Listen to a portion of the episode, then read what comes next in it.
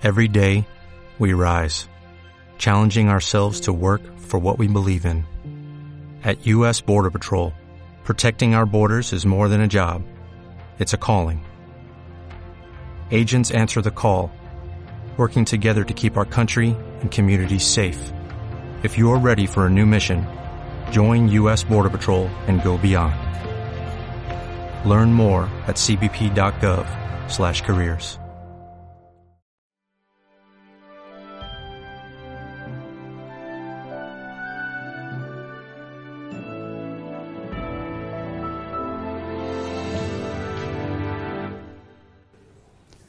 Buenas tardes a todos, bienvenidos a una nueva edición de La Brújula. Lucas Carena es mi nombre, me acompaña siempre un gran amigo, Pablo Davoli, ¿cómo estás? Lucas, buenas tardes. ¿Cómo Bueno, te va? Muy bien, muy bien, muy contentos de retomar eh, con el compromiso semanal de La Brújula, acá por la pantalla de TLV1, siempre acompañados eh, de la bien ponderada eh, Virgen de Schoenstatt, madre, rompamos el- reina y educadora de Schoenstatt. No, no, no, está, está en Eh, perfectas condiciones. amenazó con- con No, no, no. pero- Eh, nos consagramos siempre a la Virgen de Así Schoenstatt, es. eh, siempre nos ponemos bajo su manto de protección y amparo para hacer este programa. Y lo hacemos también con ayuda de ustedes. Siempre para nosotros es importante que nos ayude a difundir las ideas alternativas de este programa y de todos los programas que conforman ¿no? la, bueno, la batería de temas eh, y temáticas que se abordan en el canal TLB1. Así que como siempre estamos eh, a gusto con la compañía de ustedes y por supuesto con el apoyo, con la viralización y con bueno, la difusión que le dan ustedes desde su casa, así que para nosotros es sumamente importante esa participación. Pablo, hoy con un tema interesante, tema interesante que en realidad lo, lo presento haciendo uso y abuso, en este caso, de una temática que eh, es por ti abordada, ya que has eh, escrito un artículo sobre el tema. hace unos dado- años ya y, y, digamos, este, de una manera muy, eh, digamos, a modo de reseña. Sí, pero es un tema sumamente importante porque eh, cuando hablamos de, estructuras globales de poder o de poderes ocultos, eh, digamos, siempre nos, nos cuesta poder transmitir y explicar cómo, cómo opera, cómo funciona, cómo se estructura, cómo están vertebrados. Y me parece que este es un, es un interesante espacio para hablar de una tesis muy particular, muy específica, que es la tesis ¿verdad? del estado profundo, ¿no? del, del deep, ¿no? deep state. Sí, ¿no? tesis, aclarémoslo, que no es nuestra, sino No, que no. es una tesis abonada por varios autores estadounidenses. Ujú. norteamericanos particularmente, que implican cómo está estructurado el gobierno de los Estados Unidos y sabemos cómo el gigante del norte influye a su vez en el resto del mundo, entendemos que por añadidura, ¿eh? Así Eh, prácticamente el mundo está bajo la égida de un estado oculto, de poderes eh, profundos, ocultos, que operan detrás de bambalinas. Nada que no hemos dicho ya en este programa, que los que nos siguen conocen muy bien, pero es una vuelta más de tuerca, es una arista más a una problemática que sabemos que está, tiende lamentablemente a profundizarse. ¿no? Eso por un lado. Aparte, la tesis per se está abonada con personajes, digamos, es una tesis que goza de, de prestigio académico. Está abonada no solo por profesores de, de alguna relevancia en el ámbito de los Estados Unidos, sino que además eh, ha sido también abonada o ha sido asumida y promovida por personajes que se han movido en el ámbito de la política, eh, con diversa jerarquía, con diverso éxito, pero que han estado en lo que acá en Argentina decimos la cocina política, que han trabajado políticamente. Vale decir que no es una tesis que pertenezca a círculos periféricos, sino que es una tesis eh, alumbrada eh, digamos, en el seno mismo de- del poder, muchas veces a modo de denuncia, a veces a modo de simple descripción. Pero la tesis, como regla general, tiene una impronta de denuncia. Eso creo que la distingue. Y además, eh, el estado profundo es también una cierta estructura, no es cualquier estructura de poder, de real o de poder oculto, sino que tiene algunas particularidades que permiten distinguir la tesis de, de otras que son similares. ¿no? Vamos a ver la presentación. ¿eh? Enseguida estamos con ustedes. Esto es La Brújula. Por favor, como siempre, le pedimos quédese del otro lado.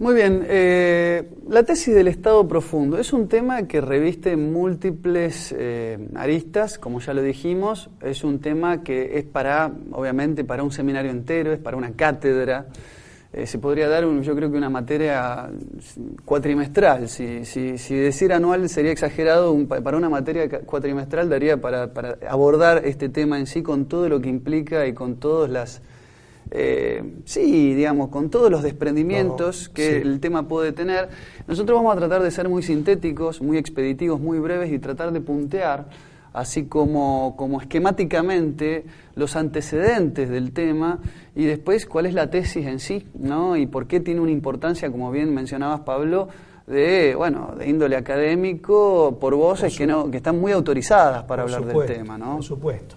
De todas formas, acabas de formular una promesa que también hago propia, que yo también suscribo, pero de dudosa verosimilitud a la luz de los antecedentes. No sé si vamos a poder cumplir. Ah, vamos a intentar ser esquemáticos en nuestra exposición.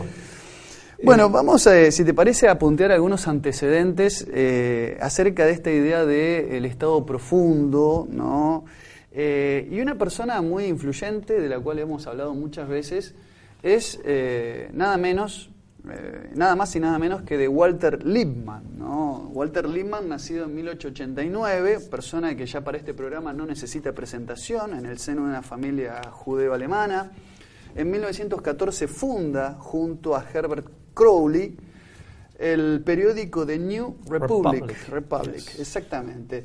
Eh, es eh, una de las personas más influyentes de la política norteamericana, sobre todo en lo que tiene que ver con masificación y propaganda, ¿no? Fue consejero de Woodrow Wilson. En 1919 trabajó como oficial de la inteligencia del ejército norteamericano en París.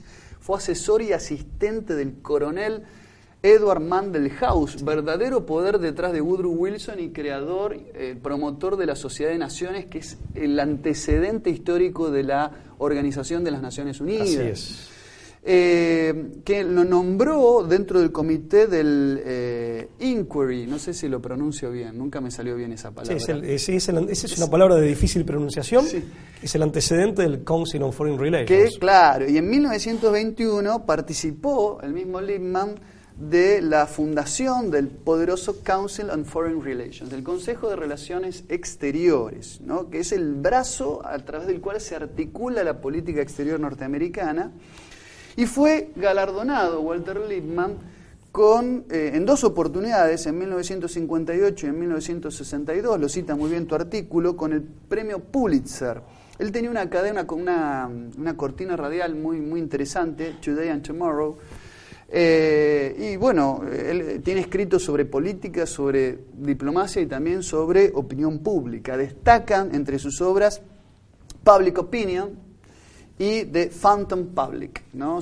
entre tantas otras que tiene. La, la, obra este, Public Opinion, que tal vez es la más conocida, el que hace poco, hace pocos años la de alguna manera la resucitó a los efectos de, o la desempolvó a los efectos de criticarla frente al gran público, fue Noam Chomsky. Es una obra de 1922, la citamos en nuestro libro La Guerra Invisible, que, este, hemos, hemos extraído algunos fragmentos. Chomsky sí, pero eh, y además, pero que Chomsky hay que admitir y hay que decir que no se priva de retomar algunos conceptos de Lippmann, como la, idea de fabricación del consenso. Sí, con un sentido crítico, ¿no? Con un sentido crítico, por supuesto, por supuesto. Bueno, ya en 1922, justamente en esta obra, Public Opinion, Lippmann hablaba desembosadamente de la idea de un estamento poderoso, socialmente superior, que encuentra entre sus miembros a personas, las personas más influyentes del mundo, con estos términos. Las citas completas de estos, de estos extractos del libro de Lippmann se pueden encontrar en el libro El cerebro del mundo de Adrián Salvucci. Están, tiene una, una gran, importante eh, reproducción de estos, eh, de estos recortes. Y Lippmann efectivamente eh, tenía entre, sus, eh, entre su itinerario declarar abiertamente la existencia de fuerzas que iban más allá de los poderes eh, constitucionales, formalmente. formales, formalmente constituidos, hablamos con propiedad. ¿no? Yo creo que es un antecedente muy importante porque, bueno, un poco que lo diga este personaje es eh, a confesión de partes, eh, relevo de cualquier tipo de prueba, ¿no es así? Como bien Pablo? dijiste vos, entre todos los antecedentes que son muy frondosos, que vos este citaste, miembro fundador del Council on Foreign Relations y fue el primer director de la revista Foreign Affairs, Sí. que es una revista de relaciones internacionales. Es este, el, bueno, de brazo, el brazo académico del Claro. Consejo de Relaciones de Exteriores. enorme prestigio, pero que obviamente está atravesada por los intereses del grupo, eh, digamos, este, que integra o que constituye este poderosísimo think tank, ¿no? Al que vos citabas el libro del analista político Adrián Salvucci, que es miembro de esta casa. El cerebro del mundo, en definitiva, es una manera alegórica de referirse eh, al Council on Foreign Relations, ¿no? Sí, en donde Salvucci hace, digamos, este, todo un raconto de su historia, entre, entre otras cosas, el libro es muy vasto, pero de sus integrantes y demás, y demuestra cómo ha habido una suerte de puerta giratoria entre la Casa Blanca, los principales este, cargos públicos de los Estados Unidos y el cónsul en sí, ¿no? Sí, tengo Sí, sí, entendido que Salvucci eh, f- fue a la, a la propia biblioteca del, del, del Council on Foreign Relations. Sí, tom- sí, sí. tomó, logró acceder a material archivístico. Sí, con el permiso del. Sí, tengo, sí, yo te, conozco la misma anécdota, tengo entendido lo mismo. No, digo, pero, pero habla de una valía del trabajo exploratorio ¿no? y documental previo para escribir ese libro. eh, ¿no? realmente sí, una Que rara. tiene como cinco o seis ediciones. Sí, una rara avis en el, digamos, en, el, en la literatura política en castellano producida por, eh, por autores hispanoparlantes. ¿no? Correcto. Sí, porque en el mundo angloparlante hay otros autores que han explorado esto, pero como exploración propia es cierto. En el mundo hispanoparlante, por lo menos de las obras que yo conozco al respecto, en ese sentido tiene esta nota, esta entre otras que podríamos destacar. Bueno, Entonces ya Lippmann, eh, de- insistimos, hablaba de, de, una, de un estamento poderoso socialmente superior que cuenta entre sus miembros con per- las personas más influyentes del mundo. Es decir, habla directamente de un, de un supragobierno eh, que opera por fuera de las Sí, estructuras de de formales de poder. establishment global, ¿no? Sí, sí, correcto. Hay una cita puntual que no sé si la querés hacer vos. No, te la- Este, el eh, artículo, si la tenés, Sé que no es lo más televisivo leer, No, sobre todo no, cuando no, la cita pero- tiene algún abultamiento, pero creo que vale la pena, creo que vale la pena. Eh, dice concretamente, en Occidente, el estamento poderoso, socialmente superior, exitoso, rico y urbano, básicamente, opera de manera internacional. Y en cierta manera Londres conforma su centro. Esto está escrito en 1922. Cuenta entre sus miembros a las personas más influyentes del mundo, incluyendo a diplomáticos, la alta finanza, los círculos más altos del ejército y de la armada, a algunos príncipes de la iglesia, a varios dueños de grandes diarios y sus esposas, madres e hijas, quienes detentan la varita mágica que determina quiénes son invitados a formar parte de este círculo tan exclusivo, ¿se entiende? ¿no? Es al mismo tiempo un gran círculo de conversación y de alta sociedad. Pero su importancia radica en el hecho de que aquí finalmente desaparece toda distinción entre los asuntos públicos y los privados. Los, asuntos privados de este conjunto de personalidades se tornan en asuntos públicos y los asuntos públicos a menudo no son más que sus asuntos privados, a menudo familiares. Una cita por demás de elocuente, que nos habla en definitiva de una suerte de, de élite, claramente oligárquica, en gran medida plutocrática, dado que cimenta su fortuna y su resorte de poder económico en lo financiero, y que opera a nivel global, o sea, con una terminología que no es, digamos, eh, no es esta específicamente, pero básicamente está hablando de una élite con capacidad operativa o de una envergadura operativa eh, planetaria. Realmente es llamativo, o sea, es que ¿cómo puede ser que en las facultades de Derecho, eh, de Ciencias Políticas... eh, De ciencias eh, de la comunicación. Bueno, no, no, es- esto que está escrito y no forma parte de ninguna literatura conspiracionista, ni de la denuncia de, de ningún loquito suelto, sino que está casi escrito como confesión de parte, por, por, por parte, valga la redundancia, de, de insiders y de hombres que han conocido esto, ¿no? Sí, es, Este es mundillo. llamativo. Bueno, bueno, es que lamentablemente forma parte de esa estructura ramificada, tentacular. Eh, bueno, eh, cómo, cómo se baja la información a través de las distintas organizaciones instituciones educativas y también en el ámbito de la universidad. Y la idea es que este tipo de cosas no tengan mayor publicidad, difusión y mucho menos sean materia de estudio. ¿no? Totalmente. Agreguemos aparte a, esta cita, un tanto extensa que nos hemos permitido hacer por, por su enjundia, por su carácter revelador. Agreguemos también que en el libro Public Opinion, Lippmann hablaba de la democracia del borrego vale decir, del mantenimiento de una fachada, hablando, ya que hablamos de los poderes formalmente constituidos, pero que en rigor de verdad no son tales. Hablaba del mantenimiento de una fachada democrática en la cual la ciudadanía, lejos de asumir el rol que democráticamente le corresponde, o que en virtud de esa, de esa declamada democracia le correspondería, queda reducida al rol de mero espectador. O sea, la ciudadanía reducida a mero espectador adoptando una opinión pública, y de ahí el nombre del libro, que en realidad, como bien anticipaste vos, estaba manufacturada superestructuralmente, sobre todo a través eh, de la manipulación mediática. Todo esto lo plantea Lippmann abiertamente en 1922. Democracia del borrego, la ciudadanía reducida al rol de mero espectador y una opinión pública que no es genuina, que no surge popularmente de las bases, sino que es impuesta engañosamente a través de maniobras de manipulación, es construida, es manufacturada, y el público la asume como si fuera propia, sin que realmente lo sea. Sí, déjame decirte que en esa fachada, en ese montaje, en esa pantomima eh, de, las, de las libertades, ¿no? del American Dream mm, norteamericano, valga la redundancia, está un poco puesta esta idea de que el ciudadano espectador aborregado eh, demonice cualquier accionar o cualquier iniciativa que no sea la mera acción de, bueno, de, emitir con, el sufragio su voluntad eh, una, dos, tres veces por año y, que cualquier otra acción política sea bueno, una acción de desestabilización insurrecta, peligrosa, que atente contra la libertad y la democracia.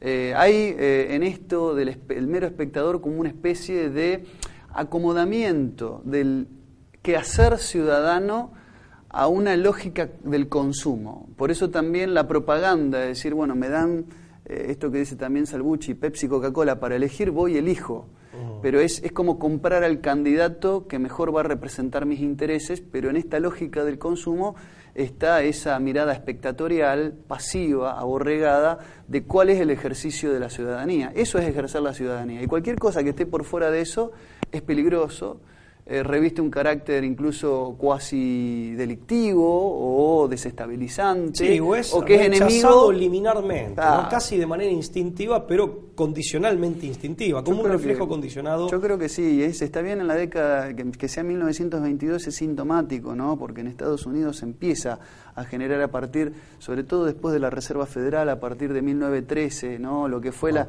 las primeras dos décadas del siglo XX fueron muy significativas para esta consolidación. Las principales organizaciones eh, supracapitalistas, tomando términos de Salvador Borrego, que se instauraron formalmente en Estados Unidos, eh, tienen su origen o se consolidan en, aquellos años. Sobre el final de 1913, en efecto, este grupo en Estados Unidos logra la instauración de la Reserva Federal, que era una idea muy resistida entre gallos y medianoche.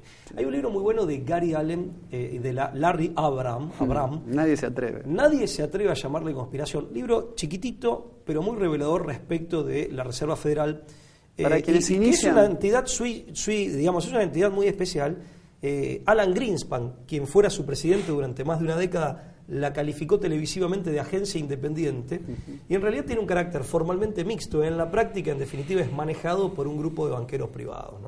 Este carácter formalmente, formalmente mixto propicia que en la realidad de los hechos el manejo del sistema financiero y de la moneda estadounidense, que en gran medida es la del mundo, eh, dependa de manos privadas y de un grupo muy reducido de banqueros. Hay mucho material. Ya está claro que no estamos cumpliendo con nuestra promesa de brevedad. No. Pero bueno, sigamos adelante. No, eh, sigamos adelante con este apunte porque el artículo está bien, está bien desarrollado. Eh, ¿Qué otros antecedentes históricos? Voy a citar otro. Este, bien. Voy a citar otro. Voy a citar el caso de Norman Dodd. Norman Dodd fue el director de investigaciones de la famosa comisión RIS de la Cámara de Representantes, de la Cámara de Diputados de los Estados Unidos, que trabajó en el año 53 y 54. Eh, Dodd eh, hacia, hacia finales de los años 70 brinda un testimonio inédito eh, porque la comisión tuvo, digamos, este, quedó trunca, no, no, terminó de cumplir con su labor y todo el material probatorio que DOT había logrado acumular quedó, digamos, en gran medida sin publicar y sin ser oficializado. Sin ser oficializado, mejor dicho, e incluso sin publicar. Eh, hacia el año 80, eh, William McHillany, de Second, el segundo, escribe un libro sobre las fundaciones exentas de impuestos, de impuestos y ahí toma lo que hoy conocemos como ONGs. Y ahí toma de eh, el testimonio de Norman Dodd, es gran parte del libro es justamente la reseña del testimonio de Norman Dodd. Es lo que hace en esta comisión especial es investigar, por ejemplo, los archivos del de, eh, Carnegie Endowment for International Peace. Sí, la Fundación Carnegie, para la Paz. Efectivamente.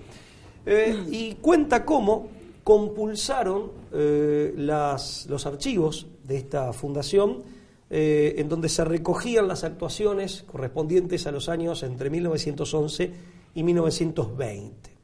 Y ahí descubren, con gran sorpresa, este trabajo lo hizo Norman Dodd asistido por Catherine Casey, que era la asesora legal de la comisión, esta comisión de diputados, la comisión RIS, ahí descubren que ya en 1911, en el ámbito de la Carnegie, se habían planteado cómo hacer para modificar el modus vivendi, para modificar el estilo de vida y a la postre para modificar la cultura de la sociedad estadounidense.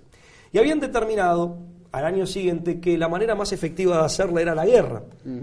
De manera tal que inician, y aquí es donde cabe lo del Estado profundo, porque si no estamos en el ámbito de la sociedad civil, de las ONG, inician toda una maniobra de, de lobby, de infiltración, de presión, con tal de insertar a Estados Unidos en alguna guerra. Desde luego, la ocasión apareció en 1914 con el estallido de la Primera Guerra Mundial, el aislacionismo del pueblo estadounidense constituyó, y las circunstancias mismas, porque no, nadie había atacado a los Estados Unidos, constituyó un obstáculo, pero un obstáculo que finalmente eh, este grupo logra superar en 1917 con la incorporación de Estados Unidos en aquella gran conflagración. Recordemos que Wilson revalidó su mandato con la promesa con la promesa de mantenerse neutral a la guerra, Su eslogan de campaña era él nos mantuvo fuera de la guerra, tratando de justamente eh, impactar en un pueblo que era naturalmente aislacionista. Déjame decirte que todo este periplo que sigue, lo, de Dot, que es muy interesante, tiene su, su relevancia o asoma, si se quiere, nuevamente, con mucho más eh, empuje, eh, bastante tiempo después, cuando Robert McNamara, desde el Departamento de Estado, manda a, decomisar al Instituto Hudson un informe que después se llamó el informe, el reporte de Iron Mountain, donde hay recomendaciones explícitas de una tesis de guerra perpetua como forma de estabilización y de cambio cultural de la población. Entonces, digamos que no, no podía dejar de asociar lo que vos decías de la, del lo de Carnegie con lo que después es el informe de Iron Mountain, ¿no? Así es, que, es un informe muy posterior, pero que está en la Es muy posterior, por eso digo, va, eh, todo este periplo termina concretándose en un informe es que oficial. La guerra como situación límite, como situación, digamos, de, de, especialísima, digamos, de especialísimo carácter trágico, ciertamente que tiene la virtualidad de modificar comportamientos o pautas de comportamiento, leyes o normas jurídico-positivas vigentes, costumbres, etcétera apreciaciones, valoraciones, o sea, nadie puede dudar de, su virtualidad para eso. De lo que no se puede dudar tampoco es de lo perverso que es tratar de involucrarte en una guerra con todo lo dramático que la misma implica, al solo efecto de modificar el comportamiento social y la cultura de una sociedad determinada en aras del propio interés del grupo que motoriza esta acción. Pues sabés que para la época el presidente del Carnegie era Elihu Roth, que había sido casualmente jefe o titular del Departamento de Estado, el equivalente a nuestra Cancillería o Ministerio de Relaciones Exteriores, en la época de Teddy Roosevelt, ¿correcto? O sea, así escasos años. Lo cierto es que cuando Estados Unidos ingresa en la guerra, en, los propios, en las propias actas de, la Fundación Carnegie, descubre Dot, eh, a través del trabajo de esta mujer Casey, de esta abogada Casey, descubren que lo felicitan al presidente Wilson y le dicen que no se apure en terminar el conflicto bélico, o sea, que se tome su tiempo, y ya celebraban, estudiaban cómo esa tardía o postrera incorporación, que fue artera realmente, Fuerte era para con el propio pueblo estadounidense como para con los alemanes. porque el incidente que se tomó había pasado hacía largo tiempo y se mintió, o sea, la prensa hubo un operativo de prensa que ocultaba que los alemanes habían advertido justamente al respecto para evitarlo. Pero bueno, más allá de esto, que es conocido, que es historia conocida, celebraban e iban estudiando cómo se modificaban los patrones de comportamiento y las opiniones dominantes en la sociedad estadounidense. Una vez terminado el conflicto, se, dice, bueno, se plantean cómo seguir con esto. Insisto, esto es Dot hablando con Matt Hillany y revelándole lo que habían leído en las propias actas del endowment. Es, casi testimonial. Descubren que la mejor manera de involucrar a Estados Unidos en determinada guerra, o como va a suceder más tarde, hacer que el propio Estados Unidos la genere para así incorporarse en la misma en aras de algún interés de este tipo, era infiltrar el Departamento de Estado. Mm. Y esto lo hicieron a través de la creación de una agencia, podríamos decir, de colocaciones, aunque suene el borgurdo, que quedó a cargo de la integración de los altos cargos del Departamento de Estado de ahí en adelante. La otra estrategia que implementaron a partir de 1918, una vez finalizada la, Primera Guerra Mundial, la Gran Guerra, fue básicamente dedicarse a la educación. Y para eso, según Norman Dodd, contactaron a la Fundación Rockefeller para que interviniera en el Consejo Nacional de Educación e hiciera su lobby, y contrataron o se contactaron, al menos provisionalmente, o en un primer momento, con la Fundación Guggenheim para formar, porque era la educación y en particular la reinterpretación de la historia. Fíjate que es 1984. Sí, eso te iba a decir. Lo de la Fundación Guggenheim eh, es Era para formar escritores. Para, eh, el armado del relato histórico oficial. Generar una versión oficial de los hechos históricos. E, ese era el, objetivo principal, ¿no? De manera increíble. Y, fue algo que lo hicieron porque al principio esta nueva legión, esta nueva playa de, de historiadores este, deformados ideológicamente o lisa y llanamente comprada su pluma, tenían resistencia por parte de la población, pero sobre todo por parte de los historiadores tradicionales de los Estados Unidos, sobre todo hablando de la historia local. ¿no?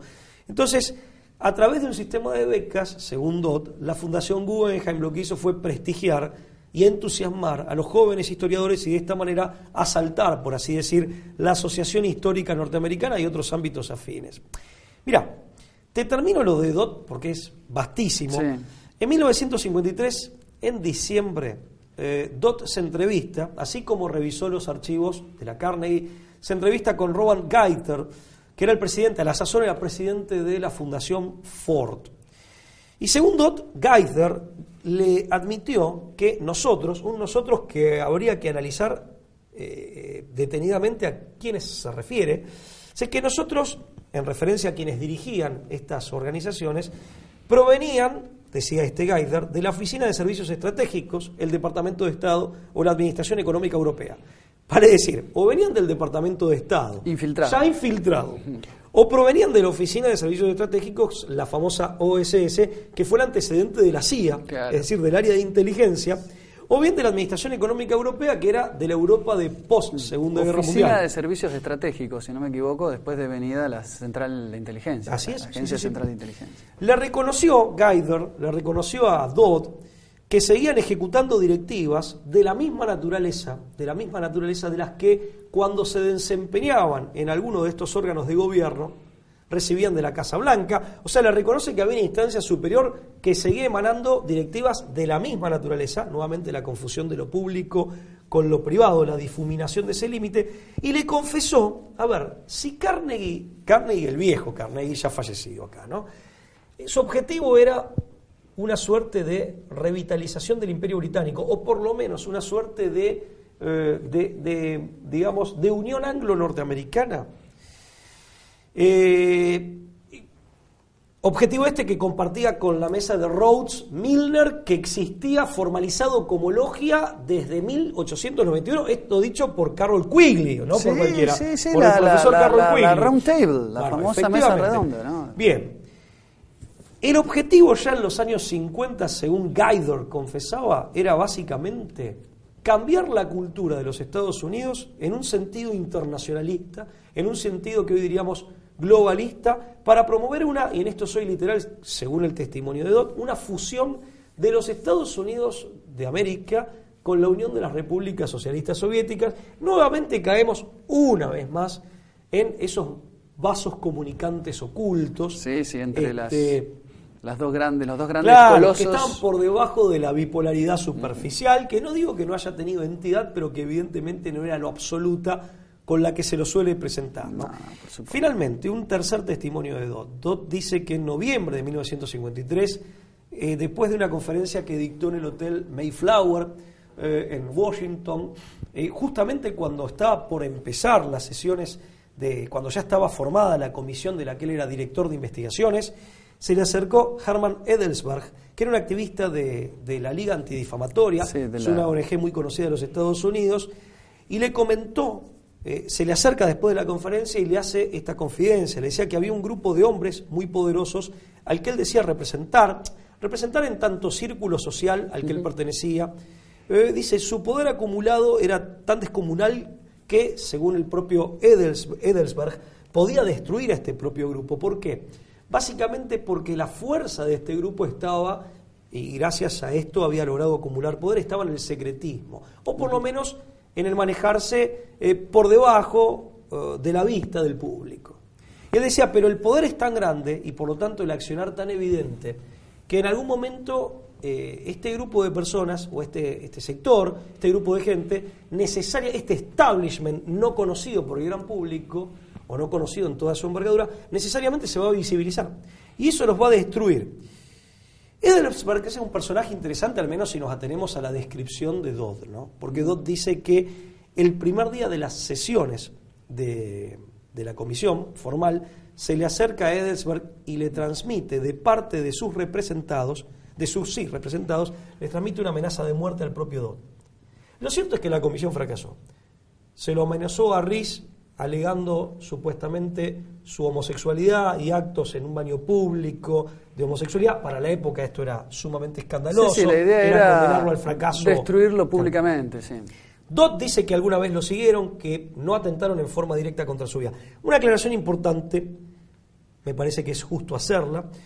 Eh, el mismo Dodd dice, a la luz de lo que le decía eh, eh, Edelsberg, que ese grupo o ese establishment no era reductible o no era identificable con la liga antidifamatoria a la que pertenecía Edelsberg No, no, y que era conocido como activista públicamente de la misma, sino que era algo claro, que estaba también por encima. Esto también lo digo para evitar esas interpretaciones que muchas veces son como- Lineales. claro, lineales o que simplifican excesivamente. ¿no? Por aparte de ser una- era una ONG conocida que estaba formalizada. Bueno, con lo de Dodd terminé acá. Espero no haber aburrido al No, público. no, es Hay un, más para es, una- contar. es un antecedente muy importante. Yo, yo por una cuestión de tiempo lo voy a hacer sumariamente dos o tres más.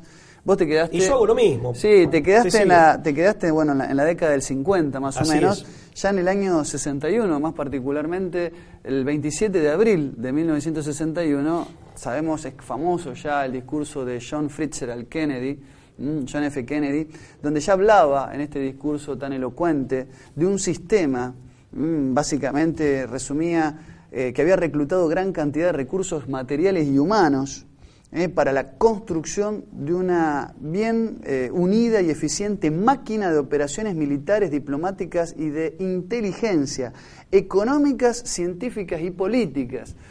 Kennedy no se priva de hablar de una monolítica y despiadada conspiración que estaba enquistado en el aparato de gobierno. Eh, discurso este que ha tenido varias interpretaciones, hay que tener cuidado con algún resumen del discurso que también está dando vuelta en Internet porque distorsiona, eh, cuando no, bueno, al simplificar distorsiona por ahí en, en algunas cuestiones con- contextuales. Eh, recomiendo buscar el discurso completo Así del es. 27 de abril del, del año 61. Hay algunos alegatos del, del expresidente, de- de- del, del tristemente... eh, Sí. Sí, asesinado presidente, que eh, están en el contexto de la Guerra Fría y ahí deben ser interpretados, pero yo creo que hay Que eh, en su en su no, sí, en su arenga discursiva hay una clara alusión a poderes que estaban en los servicios de inteligencia. Ya hemos hablado de la participación o los posibles caminos que conducen a la CIA eh, respecto de vinculaciones con el magnicidio. Hemos hablado de George Joannides, hemos hablado de Oswald eh, Harry Lee Oswald, ¿no? Y todo su, su entramado eh, en relación a MK Ultra. Hemos hablado de todas esas aristas que involucraban operaciones de la CIA eh, con alguna, alguna, un, algún vaso comunicante o en alguna punta, alguna línea que lo involucre este, con, con el magnicidio de Kennedy. Entre las tantas y, y, múltiples razones por las cuales Kennedy fue, sabemos, asesinado, entre los cuales tendríamos que citar muchas otras cosas. Oponerse a la Reserva Federal a través de la orden ejecutiva, eh, la orden operativa, orden ejecutiva 11.110 que creaba los famosos dólares Kennedy con respaldo en plata y recuperar... Letras del Tesoro. Exactamente, letras del Tesoro norteamericano, pero que recuperaba la posibilidad de manejar la emisión de la moneda que Y que estaba no- en manos privadas desde y que no como 1913 deuda. y Que no naciera como deuda, y que como desde- deuda estatal. exactamente y que desde esa época hasta el día de hoy eh, incluso una de las bueno, sí. promesas de Donald Trump fue hacerlo y no lo hizo aún auditar la Reserva Federal Bueno, ¿no? hay, hay un- eh, está bien, yo no, no comparto, eh, digamos, es un libertario, es un libertario, por lo tanto, digamos, bueno, algunas cosas obviamente que, que sí, pero otras obviamente que no, no comparto ideológicamente, pero hay, hay, hay un, ex representante de, de los Estados Unidos que eh, planeaba, que justamente decía eh, que había que eh, cerrar la Reserva Federal. Este hombre estuvo en funciones hasta hace relativamente poco. Ahora está su hijo, pero su hijo parece más, eh, más dispuesto a, a negociar con el sistema imperante, digamos. Es menos, menos revolucionario. en los libertarios Este, estuvo la idea de pero- oponerse a los bancos centrales en general Claro, ¿no? lo, lo hacen desde una perspectiva ideológica que de pronto no es la mía, Mm, pero claro. que en este punto hay una coincidencia que políticamente, este, que políticamente es, es, es, eh, no es menor. Claro. O sea En todo caso, las causas por las cuales ellos eh, se oponen a la bueno, a los bancos centrales, al control, es por un porque lo consideran una forma de intervencionismo estatal. Claro, pero un intervencionismo que genera un oligopolio este, o un monopolio con porque todavía está la fe en el libre mercado. Claro, que va en contra del orden natural Claro, claro. o del Todavía orden está esa fe, esa fe, digamos, este, esa mirada benevolente. Por eso digo, las razones por las cuales coinciden no, es la- no son no las no son las nuestras, pero en ese coinciden. punto podemos coincidir Coinciden. al menos tangencialmente. Che, vos sabés que otro antecedente, ¿puedo Sí, citar? sí, sí, vamos. La comisión y- Tower. Sí, nos vamos y nos vamos al corte. Vamos con este y nos vamos al torno y ya me están haciendo señas. Para que vean que esto 1980, tiene, ¿no? Digamos, vamos- efectivamente, en 1987, el 26 de febrero, ¿eh? se publicó el primer documento oficial en donde la comisión presidida, presidida por el legislador Tower, o sea, el Congreso de los John Estados- Tower, era John Tower, senador, sí. hablaba abiertamente en un documento oficial que en el, en el seno No, de. Estados Unidos había un gobierno paralelo. Y que de hecho gobierno, dicho gobierno paralelo estaba compuesto por una estructura integrada por agentes privados. Eh, lo que dice la tesis del cerebro del mundo, que Salvucci presenta a finales de los 90 con alguna, digamos, este, con alguna, eh, digamos, con carácter temprano de la privatización del poder. ¿eh? Aparato institucional de origen desconocido y de carácter secreto. Esos son los términos del informe. Y digamos que esta era una comisión investigadora, vale decir que el informe es el resultado de una investigación, Sí. muy, a, muy a lo estadounidense. En un primer momento estos descubrimientos, eh, por lo menos descubrimientos para el gran público, provocaron gran conmoción en el mundo político, incluyendo la mismísima CIA. E incluso se llegó a hablar de la posible, en el momento, de la posible dimisión del entonces presidente de los Estados Unidos, Ronald Reagan. Ronald Reagan, Sin embargo, el asunto fue rápidamente silenciado, se tendó un manto, una cortina de silencio mediático. Eh, es interesante investigar sobre este, las conclusiones de esta, de esta comisión Tower, porque habló abierta y oficialmente de gobierno paralelo y de un gobierno, digamos, conformado por elementos privados. ¿En qué coincide con la tesis del Estado profundo? Irá, si querés, después del corte nos zambullimos en la misma. Sí. En que esta distinción entre poder real, poder formal, no necesariamente reduce, al menos no desde la tesis del Estado profundo, al poder formal a mera fantasmagoría. No, no, es, Sino es como un es- brazo ejecutor. o Ahí un- está. O es una coraza de despliegue del poder oculto. ¿no? Tampoco es puramente fachada, Claro. como tal vez pretendía Lippmann o se podría derivar de los dichos de Lippmann que hemos comentado, sino que es un aparato que a su vez tiene un controlador Claro. que se encuentra detrás, habiendo una puerta trasera de ingreso y salida. Pero ahora lo analizamos mejor. Los invito a hacer una pausa. Bueno, esto solamente para, para, empezar, ¿no? Así, para empezar livianito, estos son los antecedentes del caso, pero es muy importante advertir que hay una historicidad, hay un desarrollo, ¿eh? un derrotero historiográfico de los, de los distintos antecedentes de la existencia de un Estado profundo. Eh, vamos al corte y después sí, prometemos zambullirnos de hecho y de entero, por entero, en esta idea de eh, el Estado profundo tal como lo propone, bueno, eh, Scott, un canadiense, pero también otros autores. No se vayan.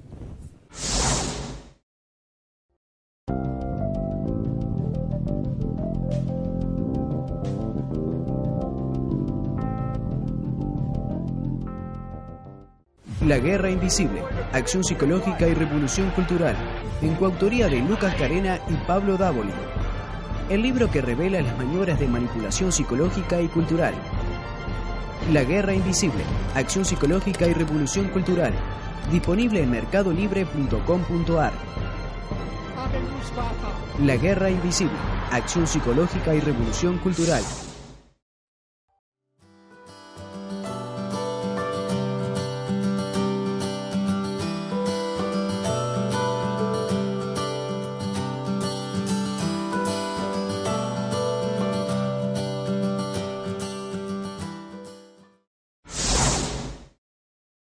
Bien, segundo y último bloque de la brújula hablando de la tesis del Estado profundo. Hay un profesor canadiense, Peter Scott, Peter Dale Scott, que escribió un libro mm, muy revelador mm, en el contexto también de toda esta cantidad de antecedentes citados cobra particular eh, importancia. Se llama El Camino, el libro se llama El Camino hacia el nuevo desorden mundial eh, este autor, que dice todo, sí, que dice todo. Este es un autor, eh, digamos, que, que, viene del mundo de la literatura, de la poesía, pero también eh, es diplomático y analista político.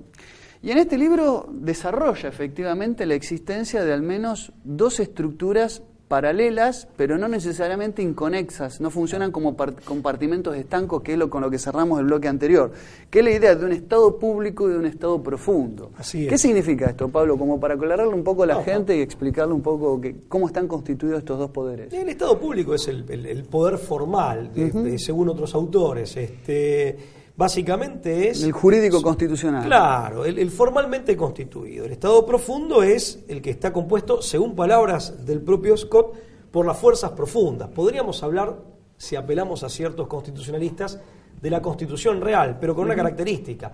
Una constitución real que mantiene, digamos, las, una constitución real que mantiene las eh, instituciones diseñadas constitucionalmente o en la constitución formal o jurídica Como, como fachada, al Estado público como fachada y no como plasmación, y una constitución real que es secreta en el sentido de que no es revelada al gran público, que el gran público a lo sumo la puede sospechar nada más.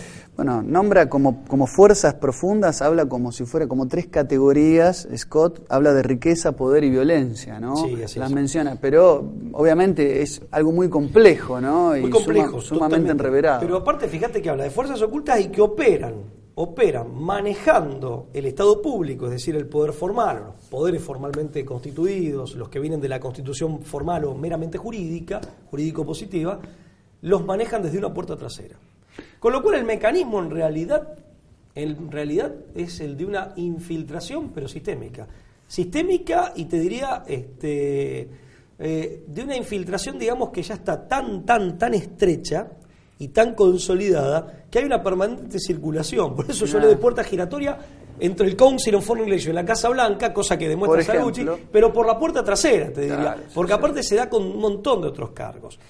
Es interesante, obviamente, acá el rol que se le da a las finanzas, también habla de estructura paralela. Por eso te digo, fíjate que a diferencia de lo que planteaba Lippmann, que en algún sentido es reproducido por Quigley eh, en los años 60, en, en Tragedy, and Hope, Tragedy, and Hope, perdónenme, tengo un flor de resfrío, es este que en realidad no, no queda reducido el aparato del poder formal o del Estado público, tal como el gran público lo conoce, no queda reducido a mera fantasmagonería, pero sí es un aparato que tiene un controlador oculto.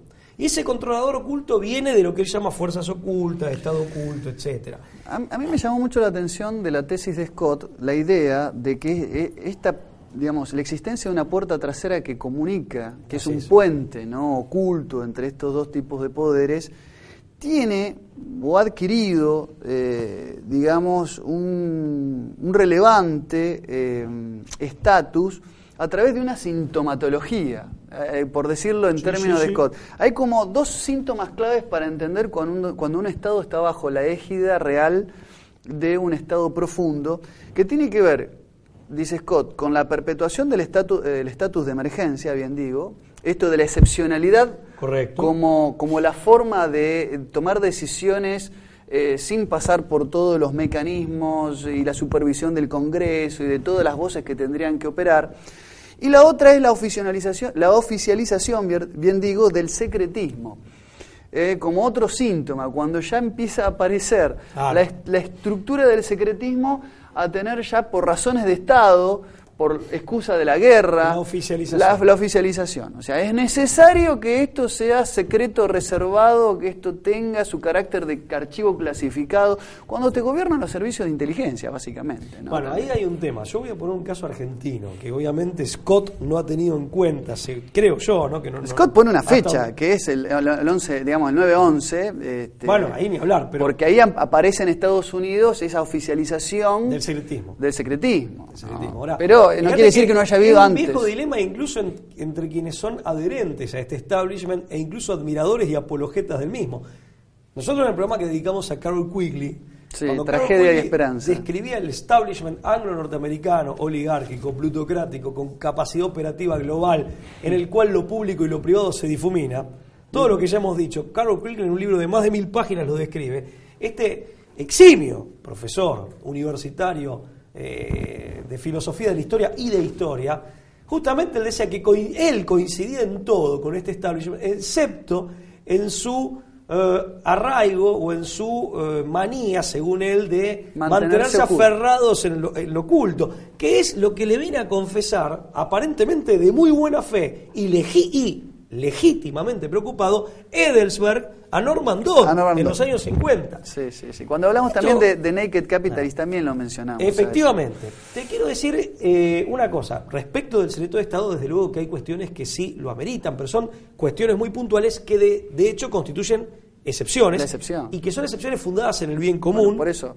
en aspectos muy puntuales el síntoma sería que cuando de la excepción se hace la norma. Se hace la norma y ya nadie te explica nada aparte dice esto es secreto porque es secreto Bush declara después del atentado de después podríamos entrar en, en, la cuestión del autoatentado de la falsa bandera y todo lo que ya también le hemos dedicado un programa a los acontecimientos eh, de, de aquel entonces no del, World Trade Center, ¿no? el atentado a las Torres Gemelas, pero Bush declara el estado de urgencia interna.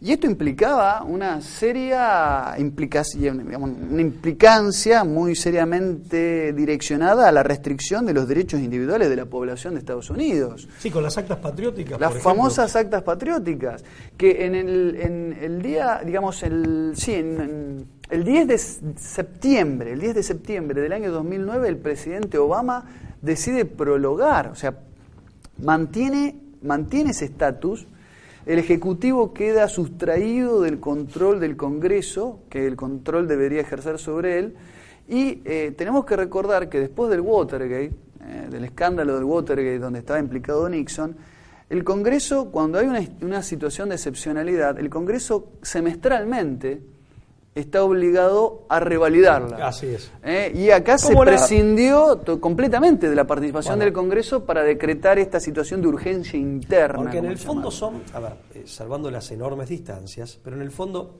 en lo sustancial, hay una suerte de, eh, digamos, de, reproducción.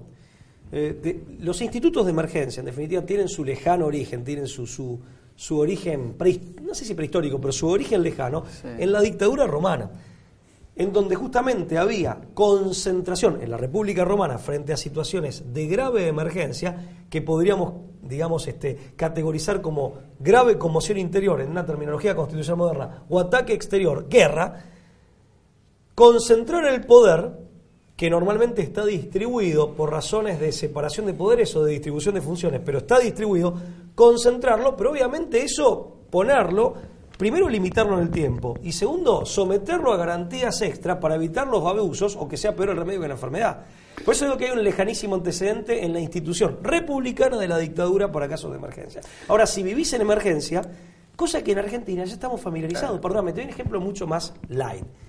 Pero ¿cuántos impuestos, el impuesto a las ganancias, cuántos impuestos que solamente son admisibles por emergencia, siendo que una de las características de la emergencia es la transitoriedad, fue impuesto por el Estado Nacional, justamente con carácter emergencial, están todavía y uno se acostumbra a que sigue y sigue y nadie lo discute. Bueno, es que cuando el impuesto, cuando se recauda, más vale. Pero te decir, es una forma, salvando nuevamente las distancias, esto por razones de seriedad académica y periodística. Tengo que decir que hay una enorme distancia, pero, también hay, eh, se verifica, pese a estas distancias, este fenómeno de la familiaridad con la emergencia. Y una familiaridad, que no digo que sea el caso argentino, pero que sí, tal vez en el caso estadounidense, después del informe de Iron Mountain, si eso es así, se ha aplicado, es una familiaridad que se ha inducido a adrede. Lo que pasa, Pablo, es que hay una tendencia es, es, que también eh, siempre es más cómodo la discrecionalidad. Cuando hay un, establishment que gobierna con total discrecionalidad, no quiere renunciar a la discrecionalidad que se le otorgó. Es decir, cuando uno, el poder tiene todas las prerrogativas de hacer y deshacer antojo, siempre es muy difícil retroceder, ¿no? Retroceder porque, bueno, porque es más cómodo, porque te da los famosos también salvando la distancia, el uso y abuso de los DNU en la Argentina, los decretos de necesidad de urgencia. Es decir, un tema histórico que todavía está en, boga. Sí, efectivamente. Hay que ver si todos los DNU son urgentes, eh, efectivamente, y son necesarios. Eh, y hay, muchos juristas que tienen una posición muy crítica respecto de eso. Ahora, a mí me parece un punto muy claro, interesante, es la idea de la aplicación a partir de el, entonces vicepresidente para la época del bueno, el acto terrorista del, 11S, de Dick Cheney, que era vicepresidente entonces, que llevó adelante el plan Continuity of Government, la continuidad de gobierno, que incluye un programa ultra secreto destinado a reorganizar la actividad gubernamental en caso de emergencia nacional. Dicha planificación fue elaborado por un gabinete ajeno al poder de gobierno regular, conformado en 1981 por orden secreta de Reagan y estaba conformado por el mismo Cheney, por Oliver North y por Donald Rumsfeld. Esto de Scott se detiene mucho en el punto. Es un tema claro, porque la idea del, la idea del, del acta de seguridad, las actas de seguridad, las actas patrióticas y el acta de seguridad nacional, después quedan como un estado de eh, inoperante, sin efecto, a partir de la aplicación del, eh, bueno, de la continuidad de gobierno, esta política de continuidad de gobierno. Eh, y hay que decir, ¿no?, que estas prerrogativas que con Dick Cheney aparecen en el gobierno de Estados Unidos, eh, de vigilancia de los ciudadanos, detención de sospechosos sin necesidad de órdenes judiciales previas, la militarización del gobierno, se transformaron otra vez en la excepción transformada en la cotidianidad, en regla y en familiarización. Eh, en el año 2007, Bush, me adelanto un poco porque estamos con poco tiempo, emite el National Security Presidential Directive número 51 para instrumentar una nueva visión para garantizar la continuidad de nuestro gobierno. Ahí está, otra vez, la National Continuity, renueva, lo de Dick Cheney, National Continuity Policy Implementation Plan, así es en inglés. Eh, y hubo, bajo la presión de algunos electores para que se investigue el 11S, el congresista Peter De Facio, creo que también teníamos, habíamos llegado a, compilar una foto de Peter De Facio, que era miembro de la Comisión eh, sobre Seguridad Interior presentó dos pedidos para consultar los anexos de este continuity, eh, llamado así, continuidad de gobierno, continuity of government. Y ambos pedidos fueron diametralmente rechazados. Así es.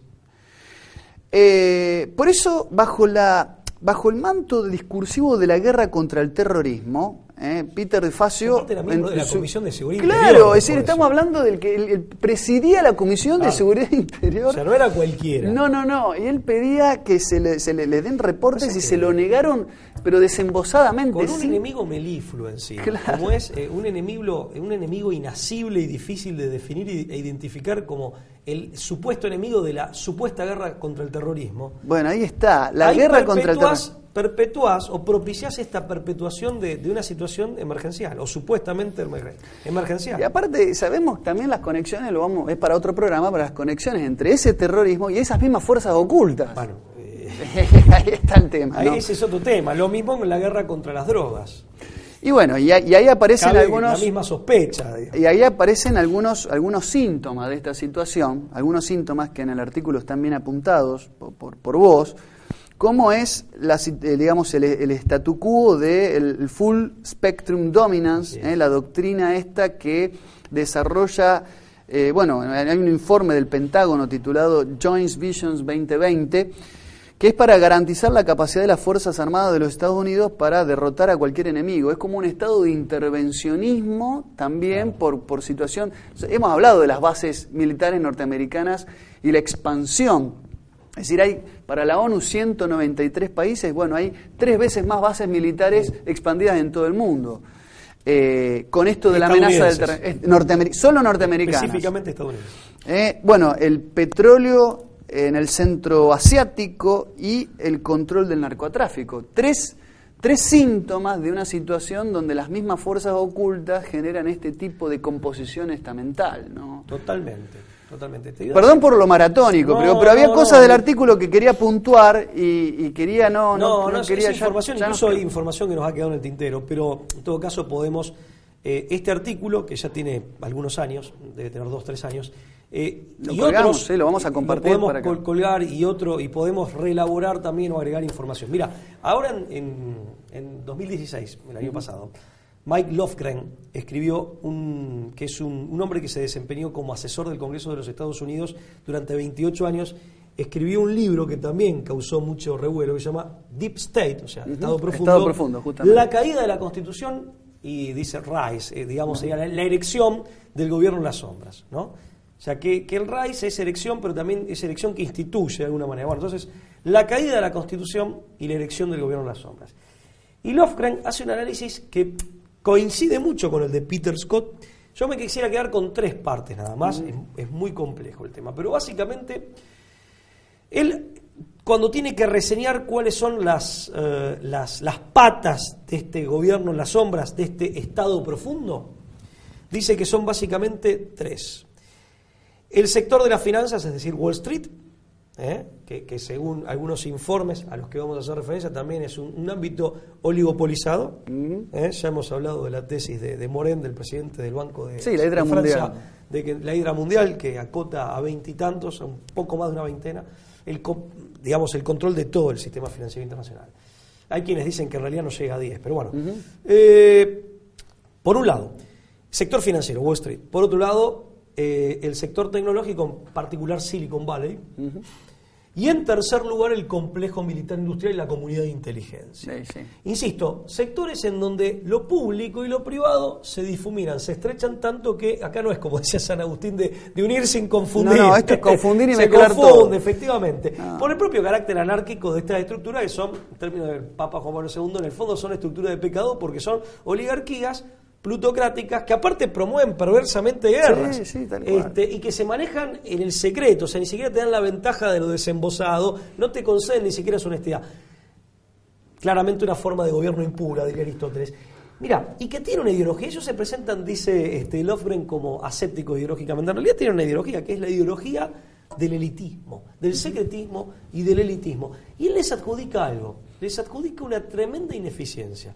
Él, en este sentido, abre la puerta por dos factores. Dice, en el fondo Bueno, son eso- ineficientes. Eso te iba a decir. Todo- te- te- tengo, una buena no- tengo una buena noticia. Todo eso está destinado a fracasar. Claro, está destinado a fracasar, y no solo por la creencia en el triunfo del bien, que tiene basamentos teológicos Eh, y sí, filosóficos, sí, sí, trascendentes. sino que incluso por cuestiones muy de orden práctico, en todo caso estarán en consonancia con esos otros fundamentos de mayor orden, de mayor jerarquía nociológica, digamos. Pero él dice, y además, porque dice, en definitiva, la historia cambia, o sea, el movimiento de los acontecimientos históricos y la libertad humana con todas sus opciones es tan grande que para los planes de dominación de estos tipos, en el fondo es inabarcable el control sobre el rumbo de los acontecimientos. O sea, es un control tan relativo que en cualquier momento de despertar los pueblos se puede romper. ¿Será por eso que en el 67 Perón hablaba de la sinarquía y, titula su libro La hora de los pueblos? La hora de los pueblos, bueno, es que, pero, va dirigido a eso, pero yo no tengo duda. Mira, te voy a decir algo, Pablo, el mismo Scott, cerrando su, su, su, su, trabajo ¿no? sobre el desorden mundial, y, y es sintomático que hable de desorden mundial,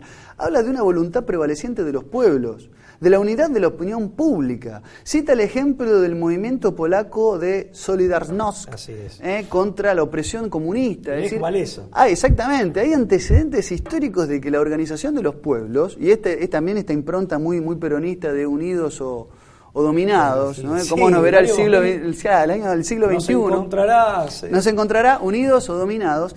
Tiene que ver con, con la organización de los pueblos primero tomar conciencia, despertar, y después de que hay antecedentes, o sea, los más grandes imperios de la historia, teniendo todo el poder, cayeron, periclitaron. Entonces, yo creo que todo esto que decimos, para no, tampoco para no generar una voz de alarma tan negativa, está destinado a, eh, bueno, a caer y a destruirse a sí mismo, ¿no? Porque, primero porque están del lado del, del, mal, digamos, explícitamente. y toda persona de bien debe proponerse, debe proponerse, digamos, este, tomar conciencia de esto, debe proponerse hacer algo al respecto, hacer algo bueno al respecto en el sentido de, en definitiva, oponerse a toda forma de opresión que en cada uno, ¿no? Claro, pero pero también seguir siendo espectador y borrego, que efectivamente dejar de ser borrego para no solo en defensa propia y de los más cercanos, tu familia, sino de tu nación, de tu comunidad, pero también de todos los hombres, de todos los de la humanidad, de toda raza, color y religión, en definitiva,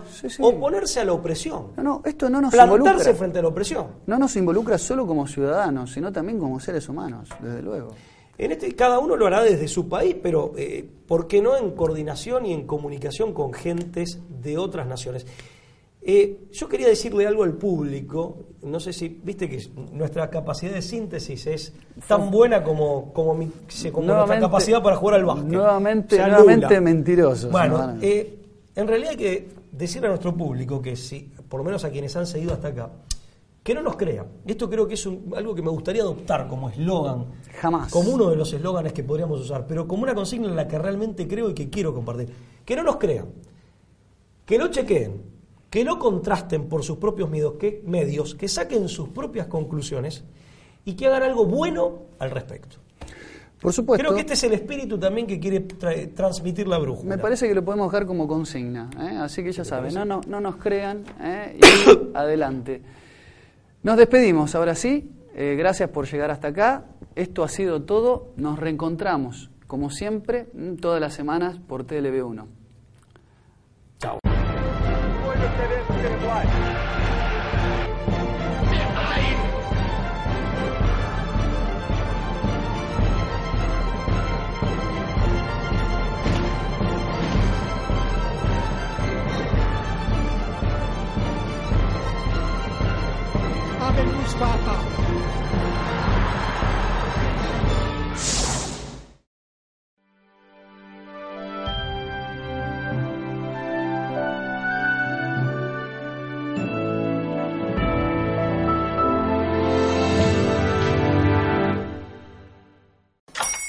Hola, buenos días, mi pana.